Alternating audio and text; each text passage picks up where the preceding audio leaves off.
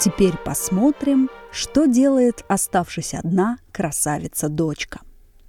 Оксане не минуло еще и 17 лет, как во всем почти свете, и по ту сторону диканьки, и по эту сторону диканьки, только и речей было, что про нее. Парубки гуртом провозгласили, что лучшей девки и не было еще никогда, и не будет никогда на селе. Оксана знала и слышала все, что про нее говорили, и была капризна, как красавица. Если бы она ходила не в плахте и запаске, а в каком-нибудь капоте, то разогнала бы всех своих девок. Парубки гонялись за нею толпами, но, потерявши терпение, оставляли мало-помалу и обращались к другим, не так избалованным. Один только кузнец был упрям и не оставлял своего волокитства, несмотря на то, что и с ним поступаемо было ничуть не лучше, как с другими. По выходе отца своего она долго еще принаряживалась и жеманилась перед небольшим в оловянных рамках зеркалом и не могла налюбоваться собою. «Что людям вздумалось расславлять, будто я хороша?» — говорила она как бы рассеянно, для того только, чтобы о чем-нибудь поболтать с собою. «Лгут люди, я совсем не хороша». Но мелькнувшее в зеркале свежее, живое в детской юности лицо с блестящими черными очами и невыразимо приятной усмешкой, прожигавшей душу, вдруг доказало противное. «Разве черные брови и очи мои, — продолжала красавица, не выпуская зеркала, — так хороши, что уж равных им нет и на свете? Что тут хорошего в этом вздернутом кверху носе? И в щеках, и в губах? Будто хороши мои черные косы. Ух, их можно испугаться вечером. Они, как длинные змеи, перевелись и обвелись вокруг моей головы. Я вижу теперь, что я совсем не хороша и, отодвигая несколько подали от себя зеркало, воскликнула. «Нет, хороша я! Ах, как хороша! Чудо! Какую радость принесу я тому, кого буду женою! Как будет любоваться мною мой муж! Он не вспомнит себя, он зацелует меня насмерть!»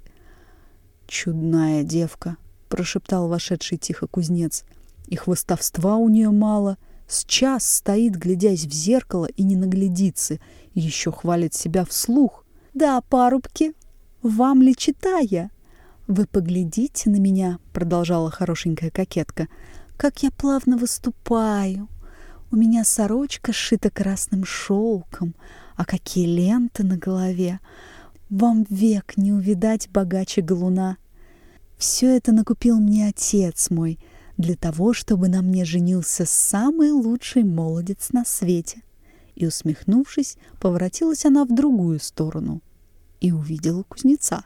Вскрикнула и сурово остановилась перед ним. Кузнец и руки опустил. Трудно рассказать, что выражало смугловатое лицо чудной девушки. И суровость в нем была видна, и сквозь суровость какая-то издевка над смутившимся кузнецом, и едва заметная краска досады тонко разливалась по лицу.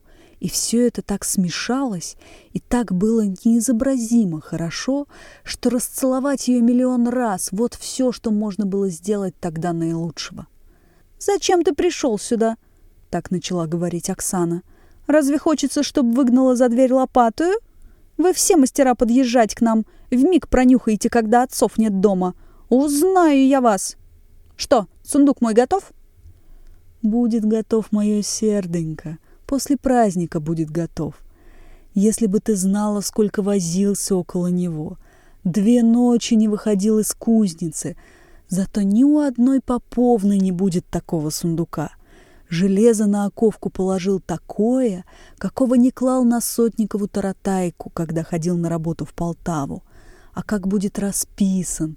Весь околоток в выходе своими беленькими ножками не найдешь такого.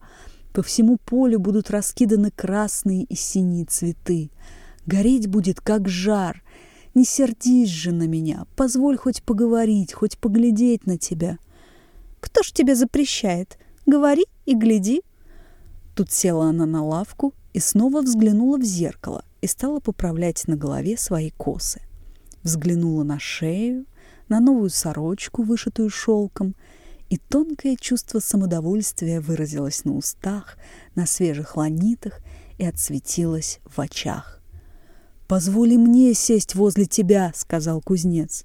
«Садись», — проговорила Оксана, сохраняя в устах и в довольных очах то же самое чувство. «Чудная, ненаглядная Оксана, позволь поцеловать тебя», — произнес ободренный кузнец и прижал ее к себе в намерении схватить поцелуй. Но Оксана отклонила свои щеки, находившиеся уже на неприметном расстоянии от губ кузнеца, и оттолкнула его. «Чего тебе еще хочется? Ему когда мед, так и ложка нужна. Поди прочь, у тебя руки жестче железа. Да и сам ты пахнешь дымом. Я думаю, меня все обмазал сажею». Тут она поднесла зеркало и снова начала перед ним охорашиваться. «Не любит она меня», — думал про себя, повеся голову кузнец. «Ей все игрушки, а я стою перед нею, как дурак, и очей не свожу с нее, и все бы стоял перед нею, и век бы не сводил с нее очей. Чудная девка. Чего бы я не дал, чтобы узнать, что у нее на сердце, кого она любит. Но нет, ей нужды нет ни до кого. Она любуется сама собою, мучит меня, бедного, а я за грустью не вижу света. А я ее так люблю, как ни один человек на свете не любил и не будет никогда любить. «Правда ли, что твоя мать ведьма?» – произнесла Оксана и засмеялась. И кузнец почувствовал, что внутри него все засмеялось. Смех этот как будто разом отозвался в сердце и в тихо встрепенувших жилах, и совсем тем досада запала в его душу, что он не во власти расцеловать так приятно засмеявшееся лицо. «Что мне до матери? Ты у меня мать и отец, и все, что не есть дорогого на свете. Если б меня призвал царь и сказал, «Кузнец Вакула, проси у меня всего, что не есть лучшего в моем царстве, все отдам тебе», Прикажу тебе сделать золотую кузницу, и станешь ты ковать серебряными молотами». «Не хочу», — сказал бы я царю, — «ни каменьев дорогих, ни золотой кузницы, ни всего твоего царства. Дай мне лучше мою Оксану». «Видишь, какой ты! Только отец мой сам не промах. Увидишь, когда он не женится на твоей матери», — проговорила, лукаво усмехнувшись, Оксана. «Однако ж девчата не приходят. Что бы это значило? Давно уже пора каледовать. Мне становится скучно. Бог с ними, моя красавица. Как бы не так. С ними, верно, придут парубки. Тут-то пойдут балы. Воображаю, каких наговорят смешных историй. Так тебе весело с ними? Да уж веселее, чем с тобою. А, кто-то стукнул. Верно, девчата с парубками.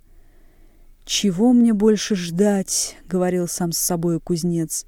Она издевается надо мною. Ей я столько же дорог, как перержавевшая подкова. Но если ж так, не достанется, по крайней мере, другому посмеяться надо мною. Пусть только я, наверное, замечу, кто ей нравится более моего. Я отучу. Стук в двери и резко зазвучавший на морозе голос «Отвори!» прервал его размышления. «Постой!» «Я сам отворю», — сказал кузнец и вышел в сени, в намерении отломать с досады бока первому попавшемуся человеку.